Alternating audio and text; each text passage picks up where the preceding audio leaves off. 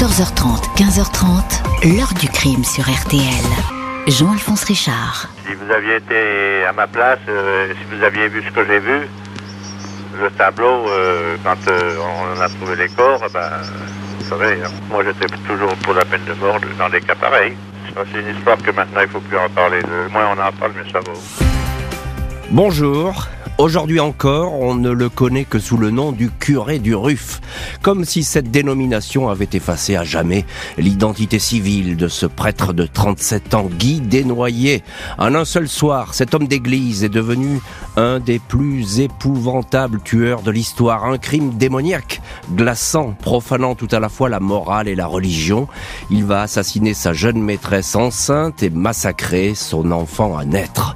En cette année 1956, l'affaire va faire souffler un vent d'effroi sur toute la France. L'enquête va dévoiler un sombre et étrange curé, un personnage qui vivait depuis des années dans le péché charnel, le mensonge, les faux semblants, multipliant les maîtresses à qui il dictait ses volontés et qu'il tenait sous sa coupe.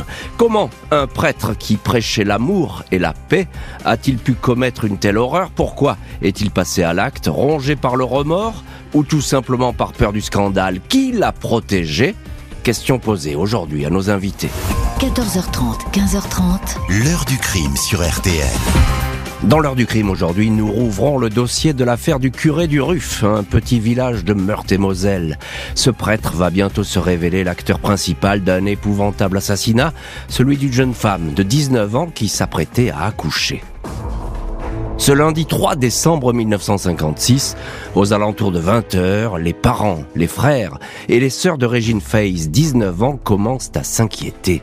Leur fille n'est pas rentrée. Deux heures auparavant, elle était partie faire des courses avec sa petite sœur Jacqueline à l'épicerie du village d'Uruf, 392 habitants, aux confins de la Meuse et de la Meurthe-et-Moselle. Seule la petite sœur est rentrée, mais elle ne sait pas où est passée Régine.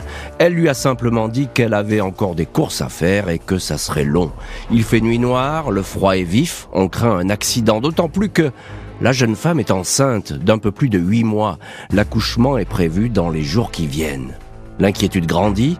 À 21h, une amie de Régine appelle au secours le curé du Ruff, qui ce soir-là se trouve exceptionnellement chez son frère, à une trentaine de kilomètres. Guy Desnoyers a passé une bonne partie de son lundi à Nancy, puis à Applemont. La jeune femme supplie le curé de rentrer le plus vite possible pour essayer de retrouver Régine. Il prend la route à bord de sa quatre chevaux, débarque à Uruf, où il organise tout de suite les recherches, sillonne les petites routes du coin. À minuit, il est devant la gendarmerie de Colombey-les-Belles. Aux trois personnes qui l'accompagnent, il tient ces mots énigmatiques. Je crains que le pire soit arrivé. Tout ce que je souhaite, c'est que les vrais coupables soient punis et non l'innocent. Il revient à Uruf, sonne le tocsin et réveille le maire. Moins d'une heure plus tard, le curé Desnoyers, avec trois passagers à bord de la quatre chevaux, roule sur la petite route qui mène à Pagny, la Blanche Côte. Dans le halo des phares, dans un talus, se dessine soudain une forme blanche. C'est bien le corps de Régine Faze. La vision est insoutenable. La jeune femme a été éventrée avec un couteau. Le cordon ombilical est encore visible.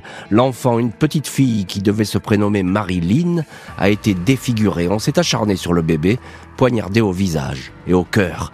Il ne faut pas les laisser comme cela, c'est trop vilain, dit le curé, avant de recouvrir la mère et l'enfant d'une soutane usagée. Les gendarmes sont alertés, le maire du Ruff, le docteur Florio, puis le commissaire Punière de la brigade mobile de Nancy entourent les corps. Régine Faze a reçu une balle dans la tête, puis a été éventrée alors qu'elle rendait son dernier souffle. Le bébé était viable quand on l'a extrait du ventre, l'abbé Desnoyers se met à genoux, il récite le De Profundis, la prière des morts. Mardi 4 décembre petit matin, l'abbé Desnoyers est de retour au presbytère. Avant cela, il est passé chez le menuisier Maurice Laharotte, qui a participé aux recherches. Il a pris un café. Il lui a confié qu'il connaissait l'assassin, mais ne pouvait pas donner son nom car il risquait d'être excommunié. Il a même brandi un livre de théologie. Pour le prouver. Quelques heures auparavant, il avait tenu les mêmes propos devant d'autres personnes, évoquant le secret de la confession. Je savais que cela arriverait, a-t-il ajouté. Le prêtre semble faire des cachotteries. Il est l'homme qui a découvert le corps, il attire les soupçons. Qui plus est, Régine Faze a été tuée avec une balle de calibre 6,35. Or, le curé possède la même arme. Un bruit persistant revient aux oreilles de la police. L'abbé Desnoyers était l'amant de Régine. Il pourrait même être le père de l'enfant, la malheureuse n'ayant jamais voulu en révéler le nom. Dans les heures qui suivent, les policiers et les gendarmes vont frapper à la porte du presbytère. L'abbé Desnoyers est désormais devant les policiers. Il va longtemps nier avant de raconter dans le détail tout ce qui s'est passé. Mercredi 5 décembre 1956, alors que l'abbé Desnoyers est depuis la veille entre les mains des policiers de Nancy, le village du Ruff se recueille devant les deux cercueils, celui de Régine Faïs, 19 ans, et de sa fille inscrite à l'état civil sous le nom de Marilyn Faïs, née le 3 décembre 1956 et morte le même jour. En garde à vue, le curé de la paroisse a longtemps démenti son implication dans le crime.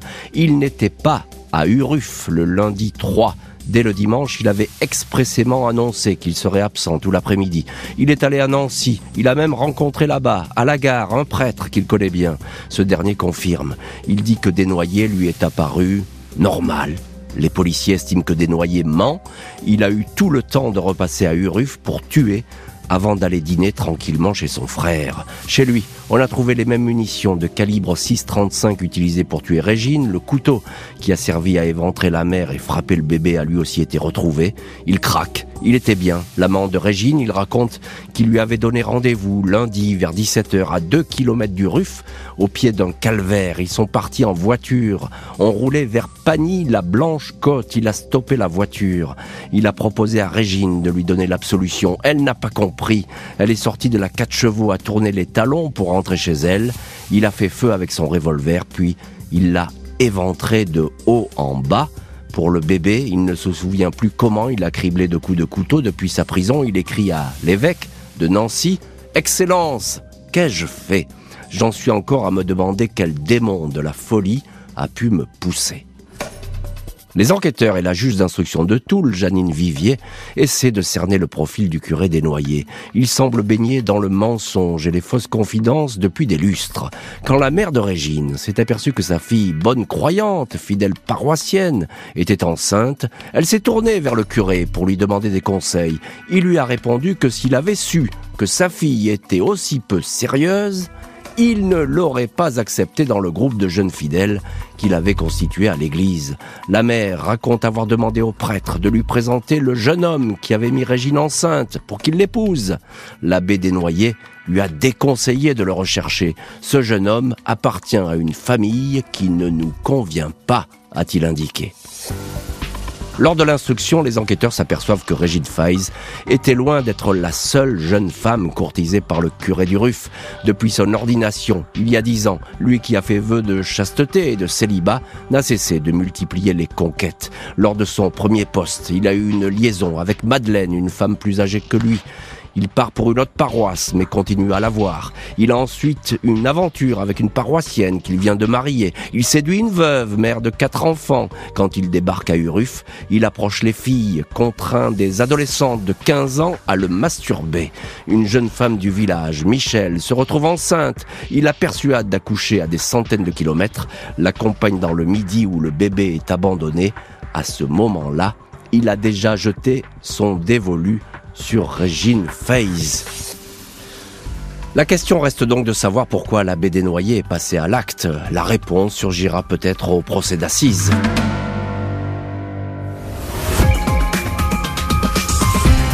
Il emmenait à Lourdes deux quarts chaque année.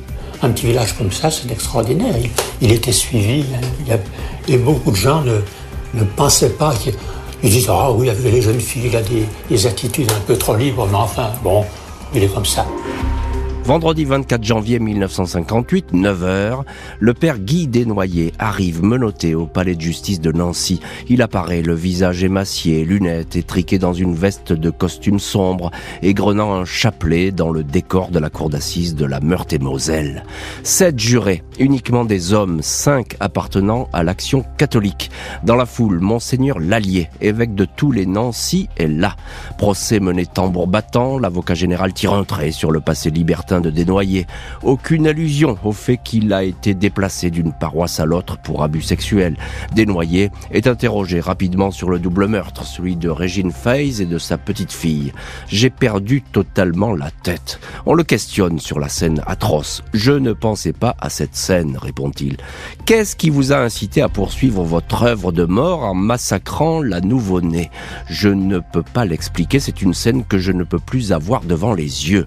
Pas question de s'apesantir sur les conclusions des psychiatres qui ont noté des pulsions sexuelles libérées dès que Desnoyers a été ordonné prêtre, ni sur les auditions devant la juge où le curé laisse entendre qu'il a tué pour se sauver et échapper au scandale qui allait éclater. Dans l'après-midi, la Cour retient la préméditation à l'encontre de l'accusé. L'avocat général requiert donc la peine de mort. Maître Robert Gass, bâtonnier de Nancy qui défend l'accusé, appelle à la clémence. Je suis prêtre, je reste prêtre, je réparerai en prêtre, je m'abandonne à vous parce que je sais que devant moi vous tenez la place de Dieu, marmonne le curé. Après moins de dix heures d'audience et une heure et demie de délibéré, le prêtre est reconnu coupable d'assassinat et d'infanticide avec circonstances atténuantes. Il échappe à la peine capitale. Ce sera donc les travaux forcés à perpétuité. Le père Desnoyers a juré qu'il se plierait à la justice des hommes, mais ces démons ne vont cesser de le rattraper. 5 août 1978, l'ancien curé d'Uruf quitte très discrètement sa dernière prison, Fresnes. Il vient de passer 21 ans et 8 mois en détention. La nouvelle de sa libération va faire des vagues. Je trouve ça scandaleux. Encore heureux qu'on ne lui donne pas la Légion d'honneur. Si je le vois, je serai violent, commente Gabriel Arnoux, l'ancien maire d'Uruf. Le journal Le Monde titre Uruf le village n'a pas oublié. En détention, Guy Desnoyers a failli se marier à sa visiteuse de prison. Il n'a plus le droit de célébrer la messe. Il est privé de ses droits sacerdotaux, mais c'est bien dans une abbaye, celle de Sainte Anne de Kergonan à Plouarnel, en Bretagne, qu'il va résider sous le nom d'un certain Monsieur Guy.